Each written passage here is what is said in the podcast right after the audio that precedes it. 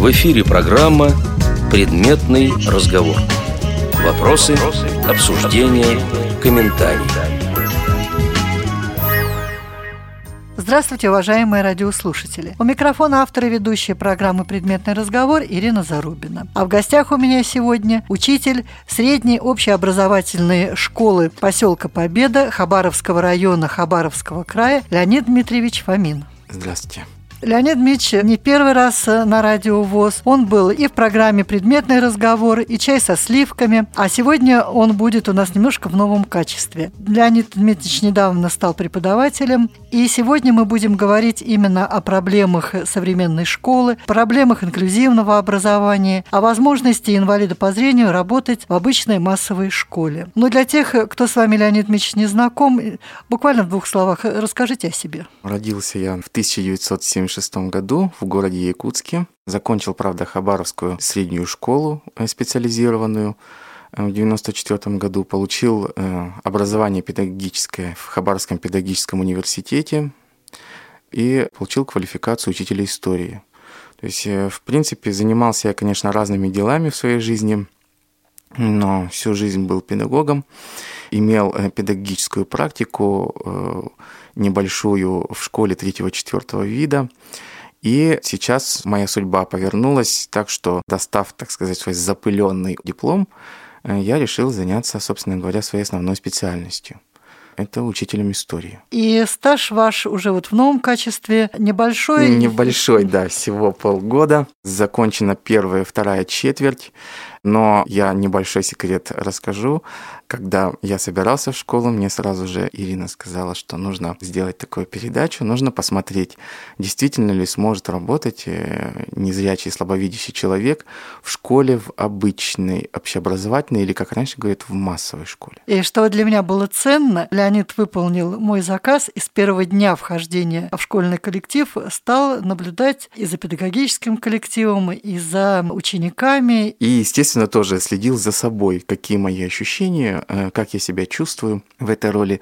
Ну, все э, мы с вами знаем, что очень мало педагогов, которые работают в массовых школах. Конечно, большинство наших незрячих преподавателей работают в высшей школе, но там значительно легче работать. Это современные незрячие очень редко работают в обычной массовой школе. Если мы посмотрим статистику Всероссийского общества слепых, то, например, там 70-е, 80-е годы да. было около полутора тысяч инвалидов по зрению, причем из них был достаточно большой процент инвалиды первой группы. Причем, что вот удивительно, многие из них работали а, в сельских школах при отсутствии каких-либо бытовых условий, и тем не менее они справлялись и с работы преподавателя и решали свои бытовые проблемы. Какая у вас группа инвалидности? У меня вторая группа инвалидности не бинокулярное зрение, а монокулярное, то есть у меня работает только один глаз. А поселок большой, где вы сейчас живете? Э, поселок, ну вот по моим меркам, я бы сказал, не очень большой. Где-то вот э, в среднем 1000-1200 э, человек. Но поселок по специфике работы этого поселка, он разделен на три части. Это центральный поселок, э, сейчас говорит поселок Победа. Рядом нужно пройти пешком немножечко, где-то около 3-5 километров. Пчелосовхоз отдельно живет. И еще чуть-чуть дальше по дороге это пасека. Вот как бы три поселка. Между ними курсирует школьный автобус, который собирает э, всех детей утром на занятия. Он привозит детей в школу и после уроков он их отвозит. А школа у вас большая, сколько в ней учеников? Если опять же, да, сравнивать с нашей школой третьего-четвертого вида, в школе третьего-четвертого вида сейчас учеников э, где-то около ста. Я боюсь соврать.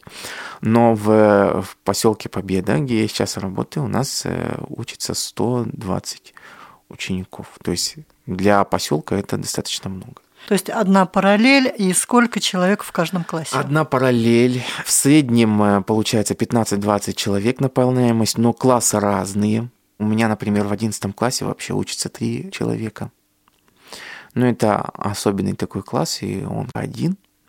Тем более, что э, демографически именно просадка, которая была вот э, как раз в те годы, когда родились одиннадцатиклассники, она дает о себе знать. Но с ними работать очень легко. Самое интересное, в чем отличается, я немножко, конечно, забегу вперед, чем отличаются городские дети от сельских детей. У сельских детей очень сильно развита внутренняя мотивация. По крайней мере, мне так показалось. А вот с вашей точки зрения, есть шанс у деревни выжить?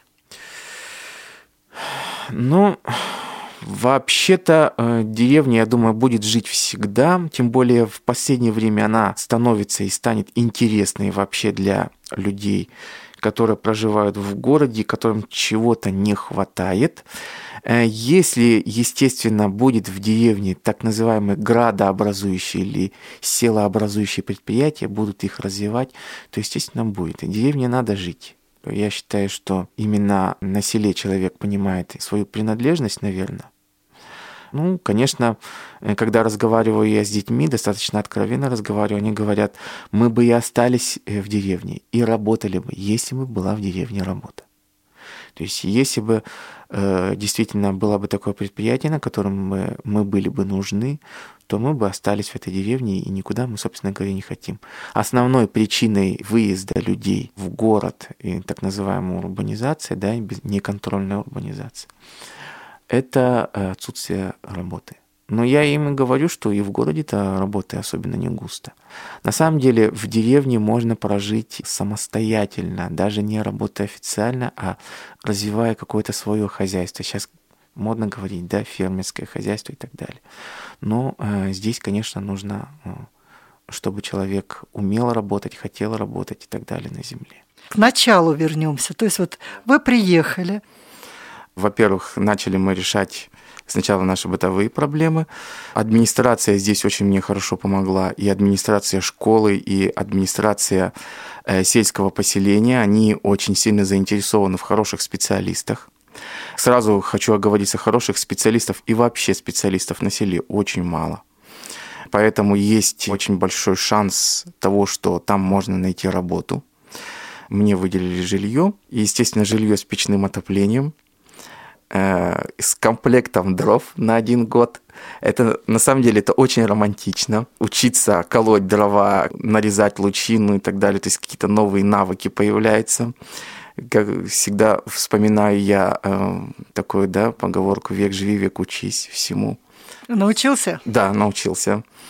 Э, это очень здорово. Я очень люблю шум печки. Наверное, в психологическом плане это очень хорошо влияет именно на внутреннее состояние человека. То есть, если нас с вами э, здесь все время агрессивная среда ставит в условия очень достаточно жесткие, то там можно расслабиться. Я всегда говорю, что вот я прожил там несколько месяцев, я живу как будто в санатории. Я отдыхаю. Ну хорошо, отдыхаете, но тем не менее работать приходится. И вот вы 1 сентября пришли в школу. Что дальше? Было очень волнительно. Во-первых, естественно, коллектив педагогический, как он меня примет. Надо сказать, что приняли меня очень хорошо достаточно корректно. Такого не видно, что как-то ставят меня по-особому. Очень сильно переживал за детей, как дети меня примут будут ли какие-нибудь трудности в этом плане, потому что уже потом и дети рассказывали мне, и э, преподаватели мне рассказывали, что не все преподаватели э, адаптируются, не всех преподавателей дети принимают появляются определенные сложности, которые нужно преодолевать. Не у всех это получается. Поэтому, если не получается найти общий язык с детьми и найти общий язык с педагогическим коллективом, естественно, специалист не продолжает педагогическую практику. Я думаю, период адаптации я прошел достаточно безболезненно. Вообще-то я сразу детям сказал, что у меня плохое зрение, и у меня были трудности. Трудности начались они практически сразу. Первая трудность – это ведение классного журнала. И, ну, я вот так вот говорю, синхронизация фамилий в журнальном списке с личностью ребенка но э, я за это очень сильно переживал. На самом деле с практикой э, все это сглаживается и запоминаешь абсолютно всех по имени, по фамилии. В первые два месяца мне было сложновато, но теперь уже достаточно просто. Заполнение классного журнала, да, зрение уже слабоватое, уже э, разлиновку журнала не видно, а журнал там до сих пор ведется по старому, то есть заполняем бланки журналов. То есть электронного, электронного варианта нет? варианта пока нет. На педагогическом совете мы, конечно, про это думали, но я думаю, что э, в дальнейшем будет. Когда будет электронный вариант журнала, уже будет, наверное, проще. Единственное, конечно, педагогу как специалисту нужно иметь средства реабилитации. Это персональный компьютер с определенным программным обеспечением. Обязательно должен быть. Я его ношу все время, и этим я очень сильно выделился от других учителей. Никто же не ходит с компьютером, вот я хожу. И на урок тоже? Да, и на урок тоже. Я пишу конспект урока, план урока и заглядываю частенько в него, заглядываю через JOS. То есть они даже удивляются, что мне компьютер говорит. Хотя я во время занятий использую наушники. Вот это вот первая трудность, с которой я столкнулся. А вот сам журнал не заполняете, а кто помогает? Нет, э, журнал заполняю я сам, потому что, во-первых, так и удобнее, и пока я это могу делать. Хотя, если возникнут э, в дальнейшем, конечно, сложности, потому что зрение падает, то можно будет, наверное, там договориться. Педагогический коллектив очень контактный. Мужчине всегда легче договориться. Ну, наверное, я не знаю. Я вообще-то как-то немножко стесняюсь э, как-то к педагогам обращаться, на самом деле. Но вообще видно благожелательность педагогов. Знаете, что мне понравилось в педагогическом коллективе, это отголоски, что ли, людей старой закалки именно осталась вот та вот интеллигенция не та, э, которая интеллигенция индустриальная, да, или постиндустриальная, а именно интеллигенция классическая. Вот это вот очень интересно на самом деле, потому что люди очень э, высокообразованные, интеллектуально очень высокоразвитые. Они э, читают, рассуждают, имеется в виду преподаватели, да. То есть э, очень интересно с ними общаться э, на самом деле, потому что можно почерпнуть от них достаточно много интересного именно общения с ребенком. Я, естественно, как губка все это э, впитываю в себя, и для меня очень полезно вот это вот общение, пусть оно будет даже мимолетное, пусть оно даже будет кратковременное, потому что особенно сидеть и разглагольствовать там абсолютно нет времени. Эм, поэтому, если честно, то я благодарен педагогическому коллективу именно за то внимание. Я э, не первый такой педагогический коллектив наблюдаю. Работал я в Хабаровской школе 3-4 вида. Там такого, ну, такого вот близкого общения нет. Хотя там даже э, работали мои учителя, которые, собственно говоря, меня учили. А вообще очень отличается публика городская от сельской? Ну, это мое субъективное мнение, да. Отличается мировоззрением, кажется. Они смотрят на мир с другой стороны. Хотя есть, конечно, тяга и у детей, и у педагогов. Есть тяга именно к цивилизации, что они говорят, что здесь делать нечего, нужно уезжать. Но на самом деле, если говорить про педагогов, то их понимание мира может быть другое что-то. Что только они от э, городских учителей очень сильно отличаются.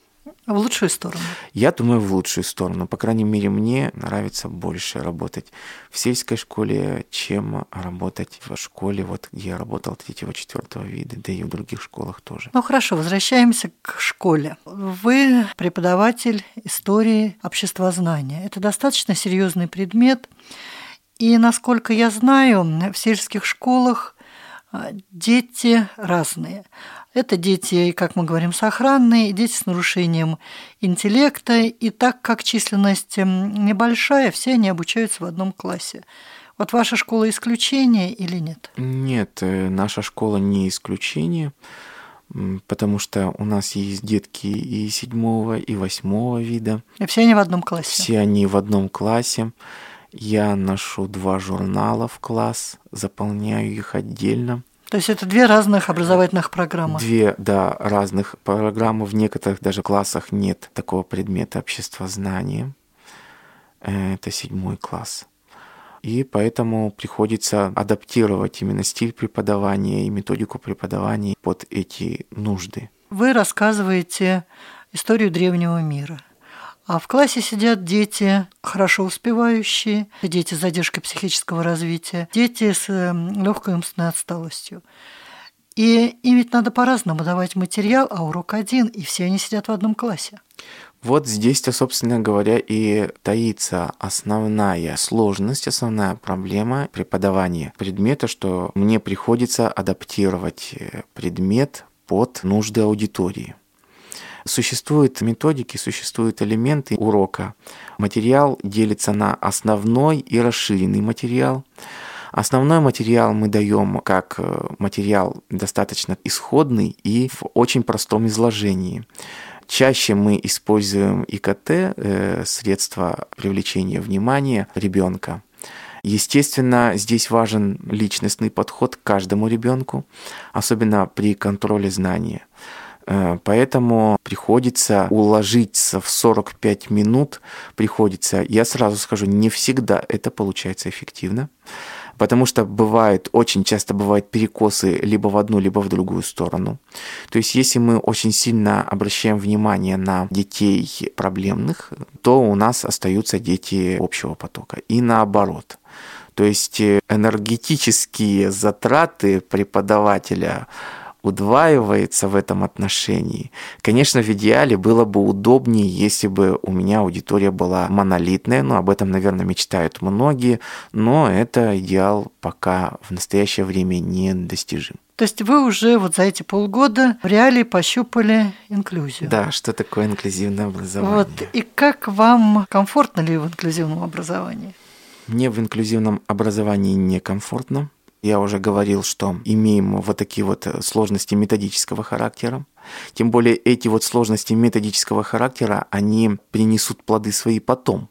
Если я буду мало уделять внимания классу общего потока, то те пробелы, которые обозначились, допустим, в пятом-шестом классе, они вылезут потом в десятом, в одиннадцатом классе что, естественно, смотрим, седьмой, восьмой вид у нас до десятого класса, образно говоря, не доживет, то им, естественно, мы преподаем к нашему, может быть, и стыду, может быть, э, к нашей такой слабости, то мы уже смотрим уже по остаточному принципу, потому что э, физически э, реализовать положение инклюзивного образования педагогу, практику невозможно. Я сейчас говорю как не теоретик, а именно как практик, который работает непосредственно уже с детьми.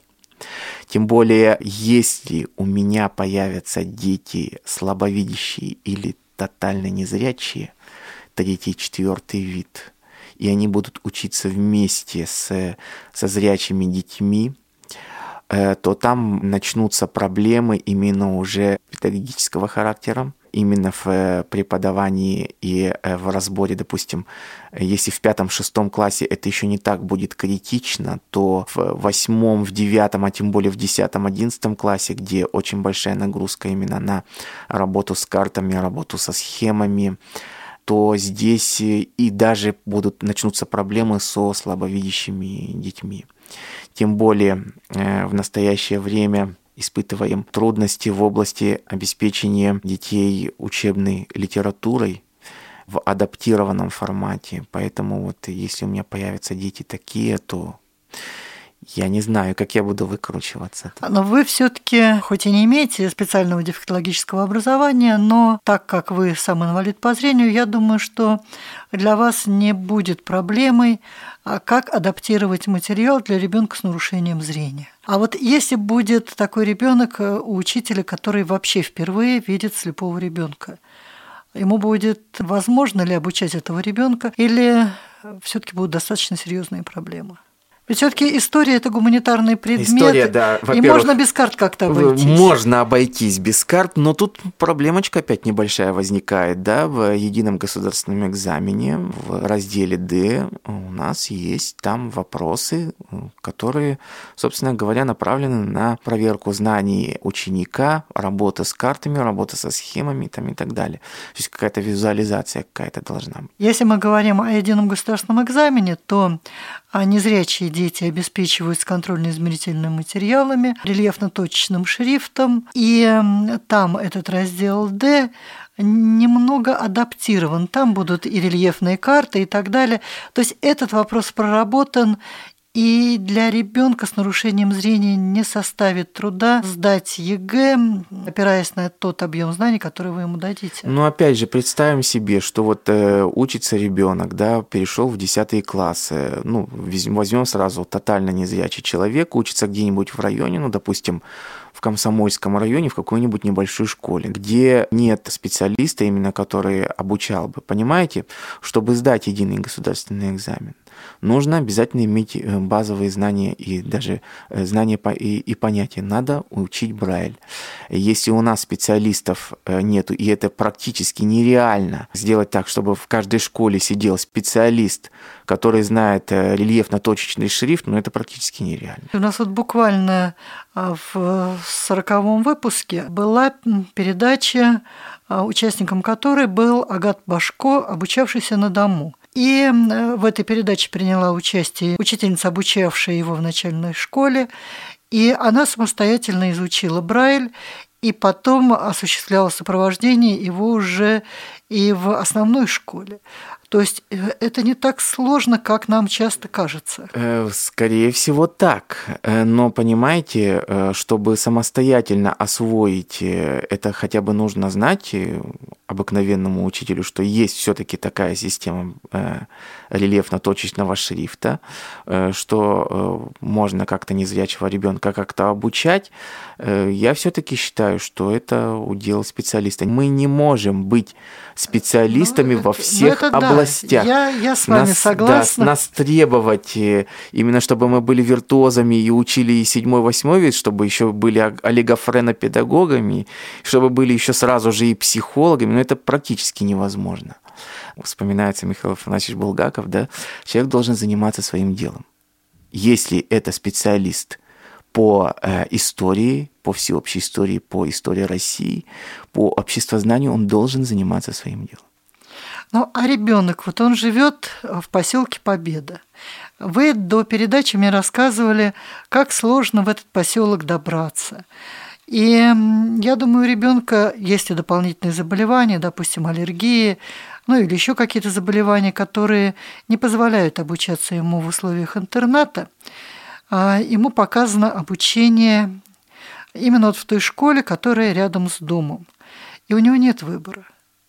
Вот он пришел в эту школу, и по закону, по тем стандартам, которые сейчас принимаются, школа обязана обеспечить ему все условия.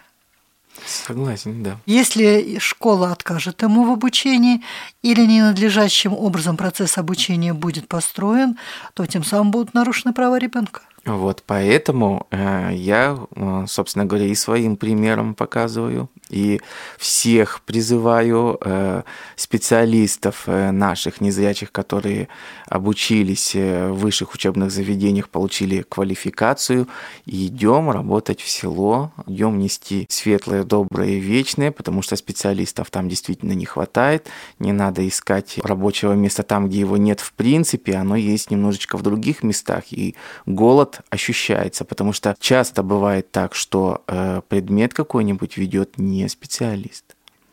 Поэтому есть здесь для нас э, лазейка, есть здесь место, где мы можем самовыразиться, а самое главное еще и получить неплохое э, финансовое подкрепление. Поэтому почему бы вот нам не задуматься и немножечко направить наши взоры именно на сельскую школу. Тем более, что там и реализуется программа «Молодой учитель», обеспечение жильем и так да, далее. Да, и накопительная система э, работает, э, заключаем там контракты какой-то, и там будут какие-то денежные выплаты. Это очень интересно в настоящее время. После небольшой паузы вернемся снова в студию «Радио ВОЗ».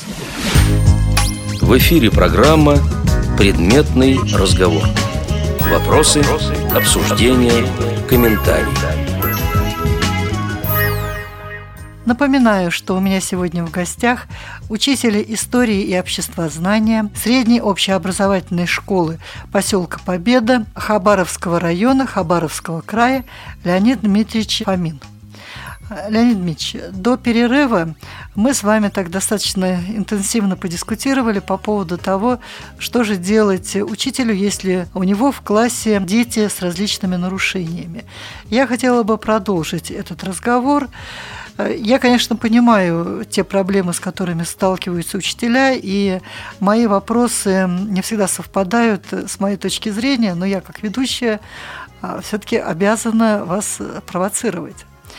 И вот я хотела, чтобы вы изложили свою точку зрения на инклюзивное образование, именно вот уже опираясь на тот опыт, который есть у вас, у ваших коллег, и те наблюдения, которые вы смогли сделать за период своей педагогической деятельности. Ну, вообще отношение к инклюзивному образованию у меня сформировалось уже достаточно давно. И даже были моменты, когда я писал статьи об инклюзивном образовании, об его сути и скрытых каких-то моментах. Но практически э, с этим не сталкиваясь, э, работая в школе третьего-четвертого вида, э, не имел такого представления именно о сложностях инклюзивного образования. Поработав сейчас две четверти, я думаю, это не так много. Уже достаточно, чтобы картинку сложить. Да. Поработав, собственно говоря, мнение свое не поменял. Дело в том, что само по себе инклюзивное образование действительно это очень энергоемкое, очень затратное, можно сказать, направление, да, которое действительно при должном подходе э, имеет свои плюсы значительные, но только в том случае, если к этому вопросу подойти достаточно серьезно. В том э, плане, как это происходит реализуется в настоящее время, я думаю, что эффект будет небольшой и не тот эффект будет достигнут, чего, э, собственно говоря, Э, мы ожидали от инклюзивного образования. То есть, как вы говорили до перерыва, а, пострадают и дети с инвалидностью, да. и обычные школьники. И обычные школьники, потому что э, учителю все равно придется уделять внимание отдельно детям, которые отличаются очень сильно от детей обычных. Хотя вот как-то не принято так говорить, да, что есть такие, такие-то дети. Дети без нарушений. Дети без нарушений, да.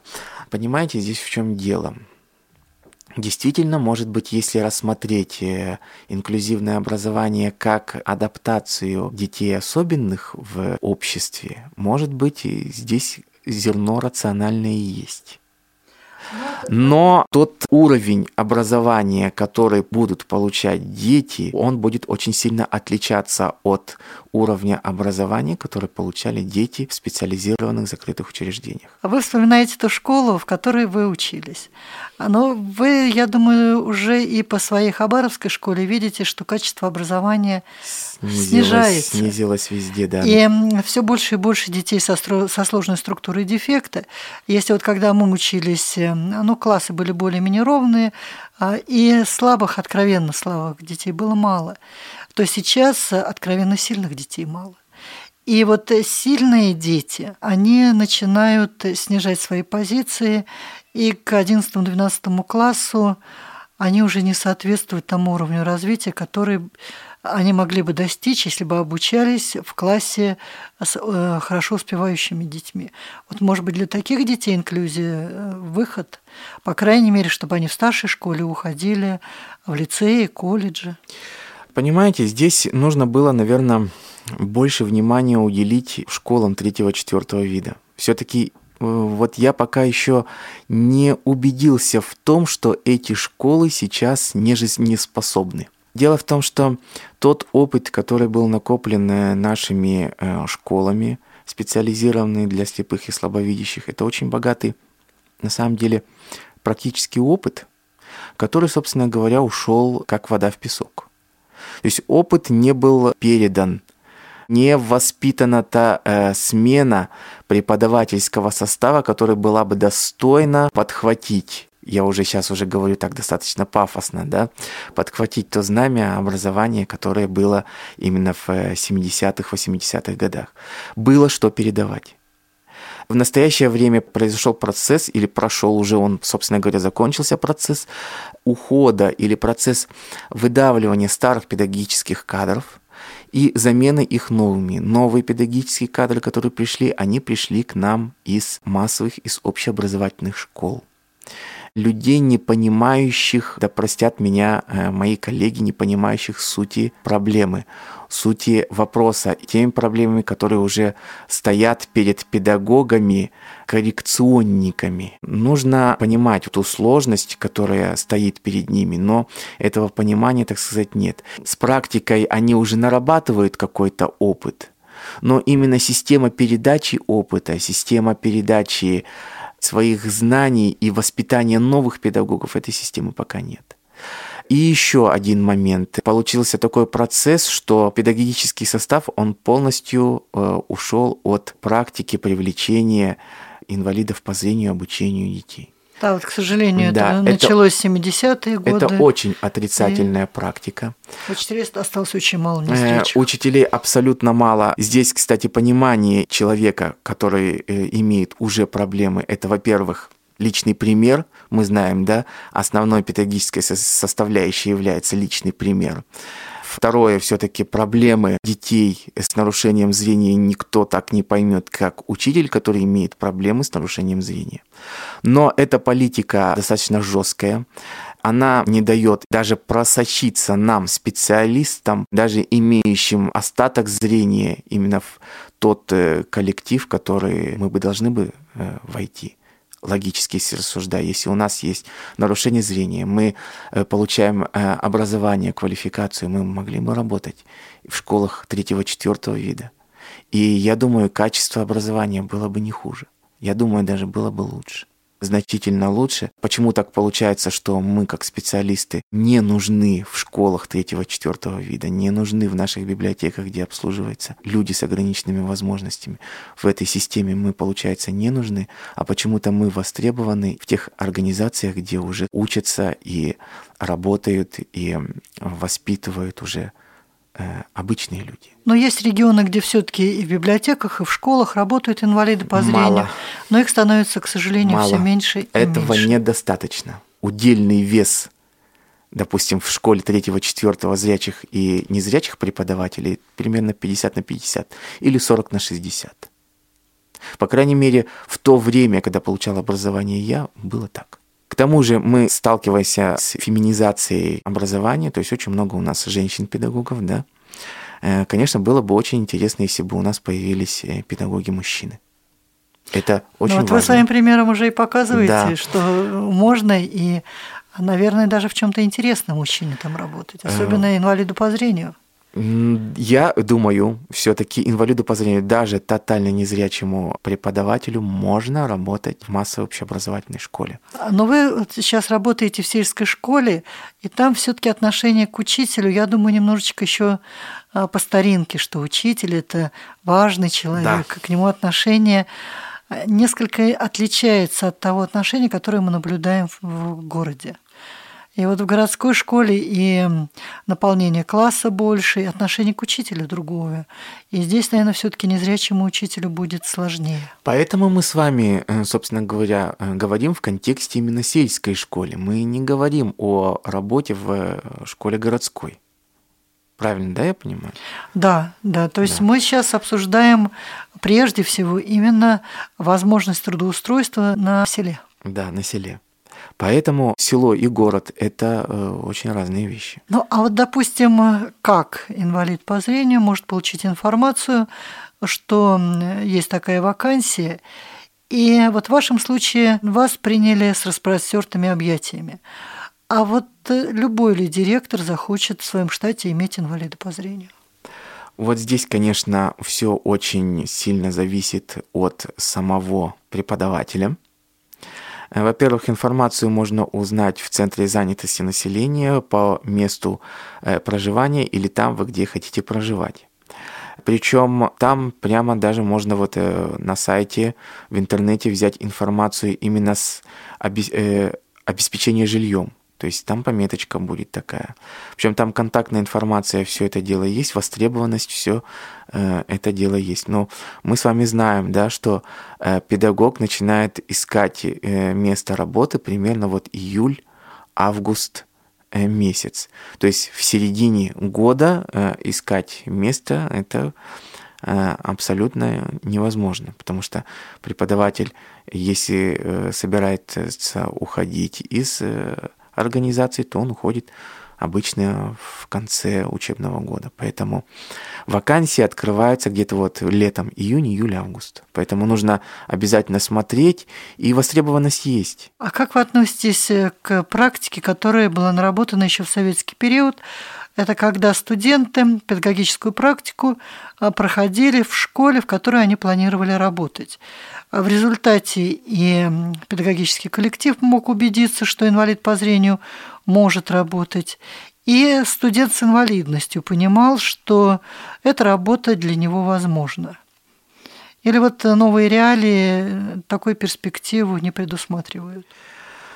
Ну, э, в настоящее время, естественно, практика э, в педагогическом университете или вообще, где вот мы получаем образование, получаем квалификацию, она есть. Но не всегда получается так, что там, где мы прошли практику, то э, там мы и работаем. Есть, конечно, допустим, обучающиеся по целевому, по контрактному направлению, э, у них там все значительно проще получается. Бывают, конечно, такие ситуации, что не получается у педагога преподавать. Я думаю, терять веру в себя и самообладание не стоит. Конечно же, не все сразу может получиться. Это нужно понимать. Потому что и вы, э, как преподаватель, как специалист, и дети, которые будут адаптироваться к вам, да, тоже нужно время, и вот в этот период э, адаптации, притирания, э, естественно, какие-то проблемки возникнут, и не нужно делать выводы, что у нас ничего не получается с, абсолютно с первого, даже, даже со второго раза. Ну а может быть здесь можно поработать специалистом Всероссийского общества слепых, подбирать те образовательные организации, где студенты с инвалидностью по зрению могли бы проходить педагогическую практику. Было бы, конечно, здорово, если бы наше Всероссийское общество слепых уже имело диалог с Министерством образования, потому что э, действительно заинтересованность в трудоустройстве наших специалистов, она всегда э, была, есть и будет. И я знаю, что очень много у нас э, незрячих, талантливых людей – они сидят дома. Я думаю, этот бы диалог был бы только полезен именно для нас. И тогда действительно, если пришел человек какой-то с улицы, руководитель организации, он будет за ним смотреть. И учтите, конечно, требования к нам будут значительно выше, чем к обыкновенному. К этому мы уже должны привыкнуть, потому что небольшое недоверие, оно всегда будет. Но учтите, 70, даже 80 процентов да я даже могу сказать, 90% вашего успеха зависит только от вас. Ну и от удачи. И от удачи, естественно. Удача – это те остальные 10%, которые остаются, так сказать, за кадром. Но э, все на самом деле зависит только от нас. От нашего желания, от нашего хотения – и от нашей четкой позиции, что это не игра, это не что-то такое отвлеченное, это достаточно серьезно. Если ваша дочь захочет пойти в массовую школу, как вы отнесетесь к ее желанию? Действительно, существует очень много причин, когда родители выбирают школу э, именно массовую для того, чтобы ребенок там учился. Э, если мой ребенок решит, что он э, может, готов пойти и учиться в обычной общеобразовательной школе, то мы ему препятствовать не будем – пусть идет учиться, хотя мы, естественно, проинформируем, что учебников с большим шрифтом нет, и я думаю, что еще долго их не будет. Так их и в наших школах да, нет. Да, их, их, их, собственно говоря, и в наших школах нет. Единственное, конечно, если ребенок пройдет нормальную адаптацию, то есть если его коллектив примет, то почему бы и нет.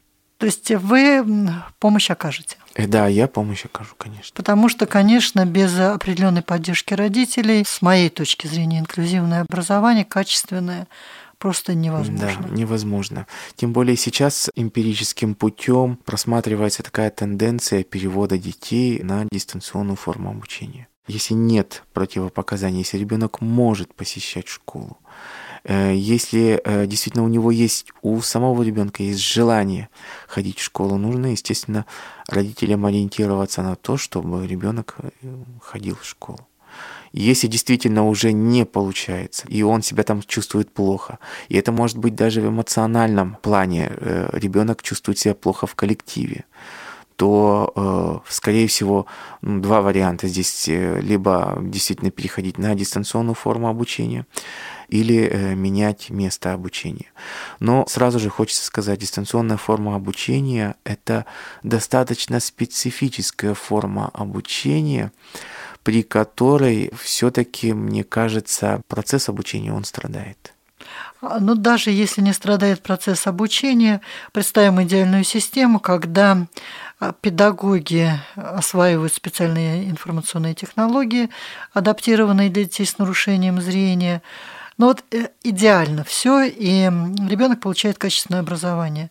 Даже в этом случае ребенок страдает, потому что он не общается со сверстниками. Да, то есть э, как таковой интеграции, о котором нам говорят, вводя именно инклюзивное образование, мы с этим живем.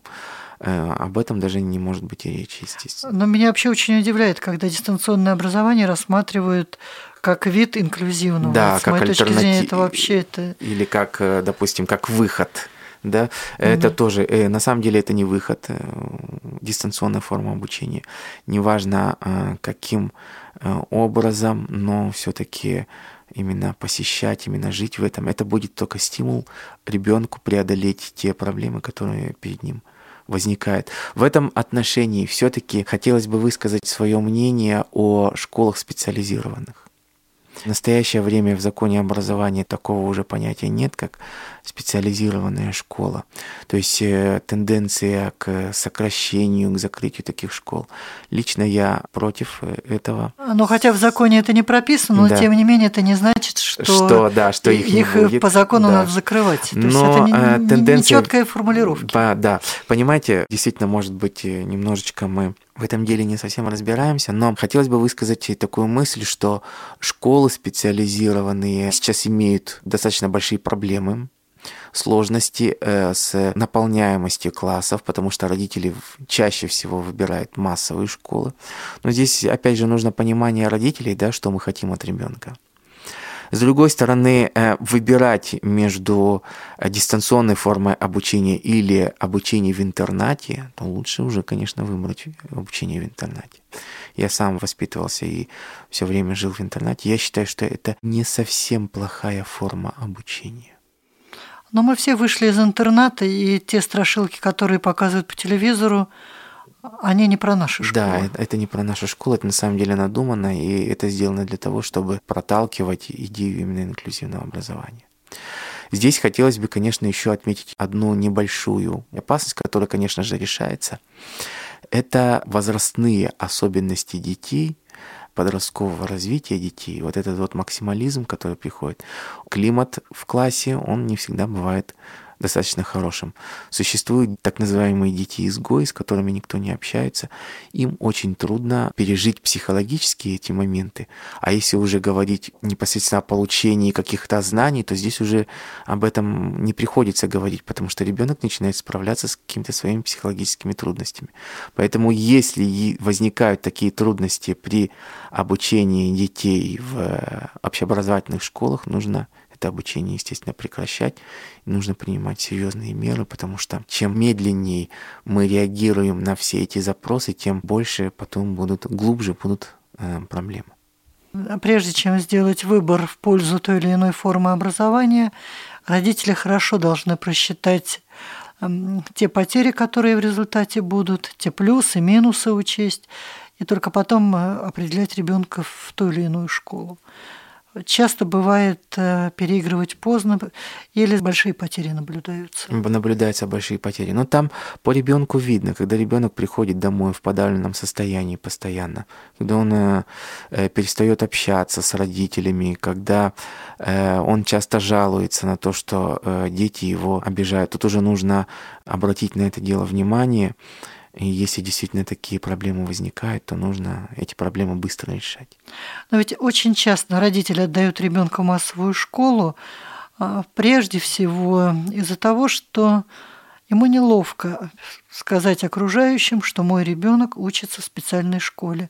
А тут, да, он где-то не успевает, где-то у него проблемы с поведением, но я могу сказать, что мой ребенок такой же, как все, и ходит в обычную школу. Ну, на самом деле это неверно, это внутренние психологические установки. Но эти установки наблюдаются все чаще эти и чаще. Эти установки, да, наблюдаются все чаще и чаще. Это уже э, проблема самих родителей. На самом деле нужно отдавать себе отчет, что жить собираемся не мы, родители, да, а жить собирается ребенок. То есть здесь уже э, уровень ответственности должен быть совершенно другой. И решать во вред ребенку здесь тоже это не выход из положения. Должен быть личностный подход, так сказать, каждого родителя к своему ребенку. А то, что э, действительно там инвалид, не инвалид, э, само слово по себе, само э, определение, оно, конечно, как-то принижает. Ну, просто вот э, человек особенный, скажем так. Когда я появился первый раз перед своими детьми, я сразу же сказал, что у меня проблемы со зрением, чтобы не было никаких э, таких между нами каких-то этих. Я Но считаю, вы взрослый, они... вы взрослый, вы учитель, и поэтому вы себя можете преподнести немножко не так, как это бы сделал ребенок. К сожалению, это так, да, существуют вот э, те проблемы именно э, растущего человека, когда вот именно инвалид ты или не инвалид, это чувствуется очень сильно. Но сразу же хочется сказать, когда мы будем в обычном коллективе, то есть в коллективе зрячих детей, даже если мы себе скажем, что мы не инвалиды, но чувствоваться и видеться это будет еще сильнее, чем если мы будем воспитываться, общаться, так сказать, и получать образование в коллективе, где абсолютно все такие же, как мы все-таки я никак не могу себя убедить в том, что действительно это здорово и хорошо, когда дети инвалиды и дети не инвалиды, они все вместе. У меня вот как-то вот э, не получается, не укладывается в голове это. И э, в практике, вот как я вижу, в практике это тоже пока не происходит. Пока именно, проблем да, много. Именно э, хочу сказать, да, что в практике это не происходит. Пока проблем очень много. Но, к сожалению, время нашей передачи подходит к завершению. В первый раз она будет выходить перед Новым годом. И что бы вы пожелали слушателям Радио ВОЗ в преддверии 2015 года? Ну, в преддверии 2015 года, конечно, хочется пожелать всем счастья. Несмотря на те вопросы, которые задает нам цивилизация, цивилизационно-историческое развитие, да, наши экономические кризисы. Главное, чтобы в человеке внутри было счастье. Желаю э, всем слушателям радио ВОЗ обрести внутреннее счастье, внутреннюю гармонию, внутреннее равновесие. И если у нас внутри будет все хорошо, то и э, снаружи у нас тоже будет все замечательно. И хочется сказать, что все, опять же, повторюсь, да, что все зависит, все только от нас зависит. Ну и немножечко от удачи. И немножечко от удачи. Те 10%, которые не вошли. Большое спасибо, Леонид Мич, что вы пришли в студию Радио ВОЗ. Надеюсь, что вы будете частым гостем в наших программах. А сегодня до свидания. До свидания. Благодарю за внимание. В эфире была программа «Предметный разговор». Подготовила и провела ее Ирина Зарубина. А в гостях у меня был учитель истории и обществознания средней общеобразовательной школы поселка Победа Хабаровского района Хабаровского края Леонид Дмитриевич Фомин. Звукорежиссеры Анна Пак и Иван Черенев.